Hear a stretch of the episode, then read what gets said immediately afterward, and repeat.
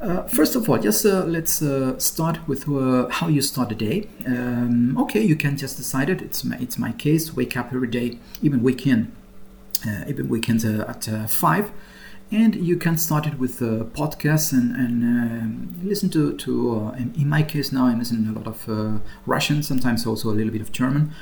Uh, for the time that you are in, in, the toilet or the time you are even having uh, breakfast. Okay, maybe let's say half an hour average every day. Okay, in a normal uh, standard um, uh, way of living, you just wake up at eight and you don't you don't uh, you just uh, listen to. I, I, wrote bad news because most of the time it's just unfortunately bad news, and you can just have do your toilet and and, and just um, have breakfast then this is not a shareable time. It's just uh, I put it uh, to study a couple of hours. If you wake up very soon, that's my that's what I do. I'm very um, my brain works very good at the beginning at the, at the, at the beginning of the day. So I take a couple of hours just to study. But once again, that's not a shareable time uh, because I'm completely focused in studying. But that was just an example. If um, we go to the other side, um, okay, you don't study any time because you, you wake up, uh, you woke up at eight, so you, you don't have this two hours. You need to go to work then uh, that was one of the um, uh, shareable activities that I talked before. It says when you are talking with yourself, maybe during the day I can do it in, in uh, right now. I try to do it in Russian. Let's say this is just um, to put a number 45 minutes a day on average. On the other side, nothing. You just continue with a normal run run, mental run run. That's uh, not uh, English. Run run mental, Spanish um, just in Spanish, so no practice at all. Okay, we continue. We, we, you need to you need to move um, every single day from your home to your to your um, working place, and when you are commuting, maybe you can use this time um, to, for instance, listen to some podcasts or to listen to some uh, uh, contents. Let's say one hour. It's uh, that depends. You can do it maybe uh, using um, a, trans- a public transportation or just uh, by car with your own car. But in any case, you can also have uh, your podcast downloaded in your car or use uh, your mobile phone to, to listen to this content. Or not to do it, but you are just uh, normally driving, uh, uh, listening to some music, for instance. Okay. Then there are some uh, moments during the day uh, when you're waiting to enter in a class, when you are just uh, doing a break in your working routine, that you also you can try to learn language and, and, and let's say on average another half an hour during the day, or not to do it. You just prefer to talk with your colleagues and, and, and to have a coffee and just to enjoy this uh, relaxing time without any problem. Um, another another possibility during the day is to, um, uh, if you decide to go to the gym or if you are just jogging, you can also uh, use your headphones with your mobile phone uh, and, and listen to, to, to this language, uh, let's say uh, one hour a day, or just to lie in the sofa, just relaxing and not uh, doing anything special. And finally, if you want to watch TV, let's say for another hour every day, instead of watching public TV, just in your in your mother tongue language and maybe mm, sometimes not very interesting uh, contents. At the end of the day, we have uh, in several Times more than four hours forty five minutes in comparison with nothing on the other side. Okay, I'm not expecting uh, to have almost five hours a day, and we have seen it's five hours a day using once again several Times, not an extra time like uh, the time between five 30 and, and 7.30 um, that is not a shower time. You need it just to focus on studying. No it's just uh, doing uh, something else at the same time that uh, you normally do every single day. And once again we are talking about almost five hours a day. How can you say that you have no time to learn a language? No. No way. Okay let's continue. To be honest, I, I, I, have to say that um, I learned how to say garbanzo in English when I was preparing the this conference, chickpea. In any case, for me, this is a very simple and graphic example about what means an immersion. When you want to learn a language, you need to immerse, to dip your mind, let's say, like a simile, in this case, to dip it into the water. It's like what happened with chickpeas when you do that before cooking them. When you do that, after some hours, the chickpeas that at the beginning were very hard, they start to become softer and softer. It's something similar that happens when you at the beginning start to learn language and nothing entering your brain. It's like this hard chickpeas. And little by little, the more you expose your brain, the more your brain starts to uh, admit to, to receive all this new language. And at the end, it's a quite similar process. The more things you do, for instance, optimizing your shareable times, the better will be your immersion. Once again, the immersion it's a complex uh, process. It's also an art, like, like I said before about tendons. But with the shareable times, you can improve a lot your immersion. And you can help your brain little by little to get used to that. At the beginning, it's completely strange. Like in my case, for instance, the Russian language with the new alphabet, with new sounds. And little by little, it becomes familiar. It's a wonderful, wonderful process. So, we see that also the shareable times are crucial in the immersion process. But in fact, it's how we learn our mother tongue when we were a child. Okay, finally, let's put all that into action. This is part of the plan of the program, and this is the strategic, strategic plan. I mean, when you at the end say, okay, now I want to take a picture and first of all put my goals, and then I want to see how I get there. In this case, this is something that I propose you to say, okay, let's be practical. I want to use my shareable times. How can I do it? Okay, this is my proposal.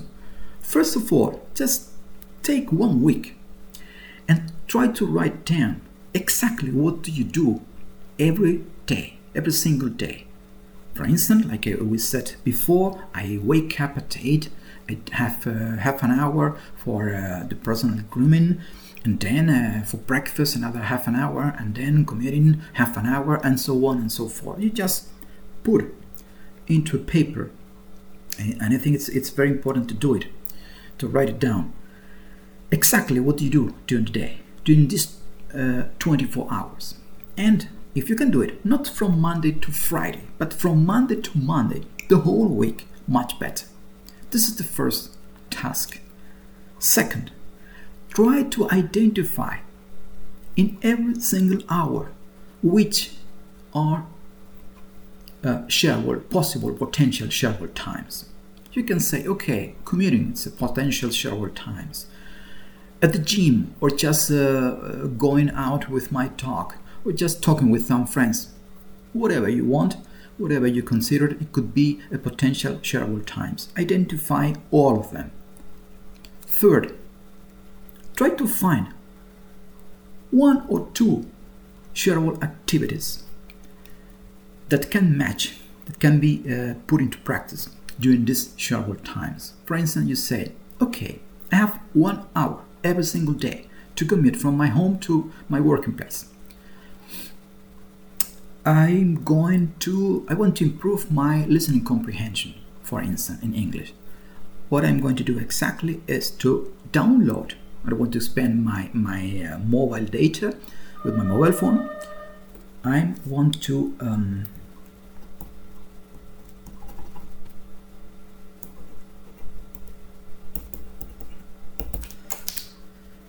want to put into practice uh, to listen um, uh, during this hour this contents, whatever you want. It's about literature. It's about uh, if you are a beginning, a beginner, um, even cartoons, whatever you want. And finally, sorry.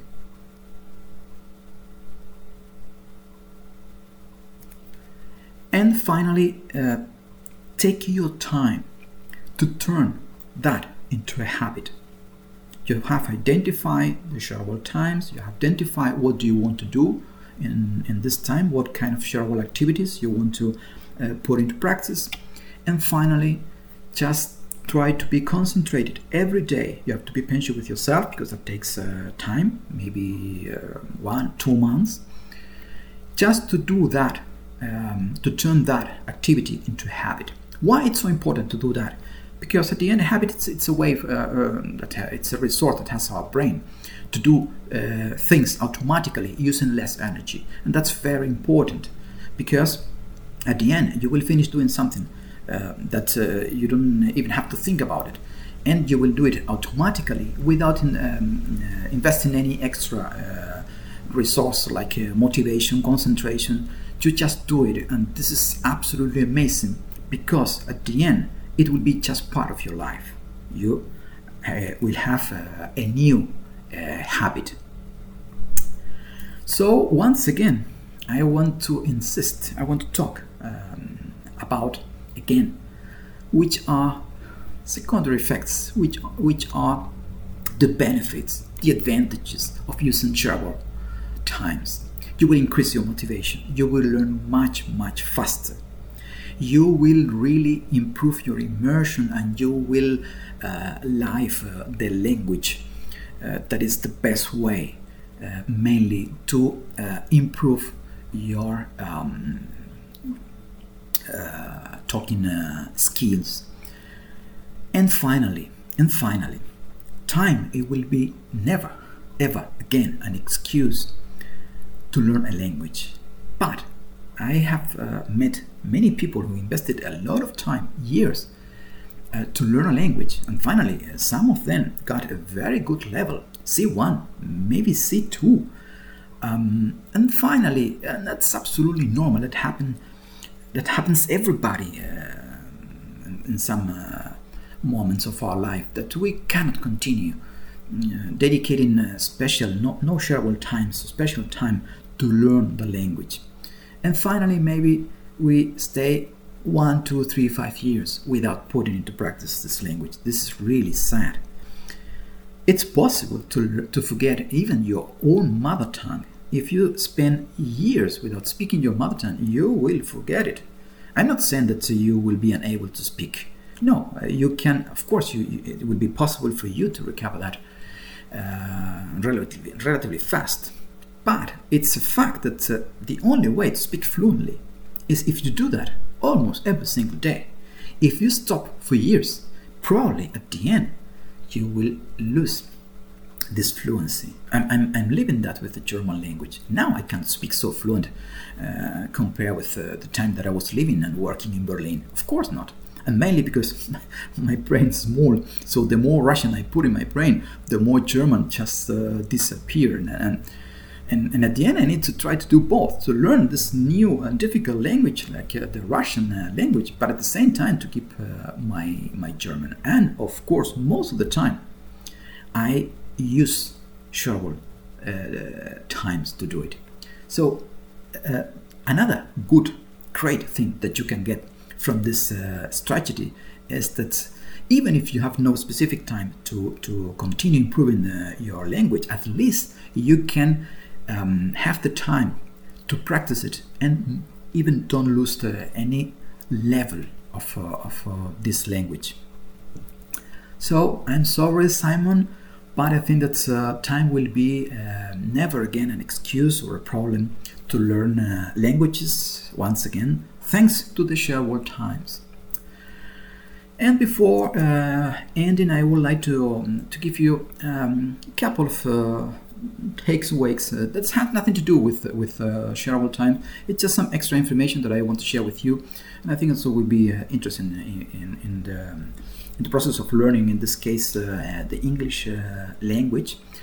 And the first uh, is the, um, um, i just want to talk about what's for me by far the best method to learn english. It's the Vaughan method when you decide to invest, uh, if you want to to to, uh, to pay to invest to invest some money in uh, in a method, um, today in internet we have a lot of different possibilities, and and some of them like this one very good. It's also very important that you have a look first, uh, which is the coming uh, or the starting language. What I mean with that? Okay, learning English, it's learning English, but if this method it's focused for people, like in this case, uh, who has the Spanish language like their mother tongue. This is perfect because not the same to learn English if you speak Spanish or if you speak Russian. There are many subtle things that you need to know and that you can uh, learn much better if your teacher uh, of English speak your own language and knows that person may knows exactly which are the problems, the um, uh, disadvantages that you may have, uh, the different subtle things with the grammar, with the vocabulary, with idioms, and so on and so forth. So, the good thing with this uh, method, once again, it's that not only it's uh, really good because of the teachers, because of the contents, because of the way they do um, the teachings, the teachings, but also because all of them are bilingual. And for me, it's at the end a huge difference. It's just a, it's just a piece of advice. I have nothing to do with them. Um, but once again, for me, uh, when I was studying, when I was improving some years ago um, English, I learned a lot. At that time, I remember that here in the island they had they got um, um a radio station, and when I was driving, all the time I was listening to them, and I learned a lot. Once again, using shareable Times. Now um, they, they don't have this um, radio station, at least here in the island. I don't know why. I think it was there was a problem with the frequencies or something like that. In any case, that's uh, that's not the point. But uh, you can um, find them in in internet. Uh, you can uh, listen to the radio online uh, through internet. So even in, in many um, smart TVs, you can also dial this um, this um, channel, and it's really really interesting and, and, fun. You will learn a lot, a lot about this uh, wonderful uh, language. And finally, um, probably more most of you are familiar with Anki. Anki it's an app that you can use to build your own dictionary, and you can uh, create different flashcards and put the translation, different uh, words that you are learning, and also add some different kind of contents like audio, like pictures. You can enter in Google Image, you can find the picture for this word, and even you can record uh, the pronunciation or whatever you want. Okay, but I learned that not too long ago that many people have done uh, this huge work before. Why don't you use it? And it's for free. If you enter for instance i, I look it up in in, um, in the website of Anki uh, in Anki web about english and i found for instance it's the first uh, title here the 4000 essential english words. It's someone who did this job and you will have the most important um, words to learn in english with all this work done with the translation with the picture with the, the audio uh, uh I'm not saying that it's in, uh, in all of the words. I haven't checked it, of course not. But uh, what I saw, it was um, like that in most of them. And it's extremely useful. It's very powerful. You already have this uh, multimedia dictionary uh, on your mobile phone. You can download this um, this packet of, of, of flashcards and use it. It's once again extremely powerful and for free. Okay, that's all. I um, really appreciate your attention. Thank you very much. It has been uh, a real pleasure for me to share this uh, specific uh, strategy of uh, my program of uh, Más Idiomas Más Vidas. And I hope you to see you in uh, other conferences, maybe in other workshops, maybe in the program, maybe in different uh, podcasts or videos in YouTube. Have a nice day.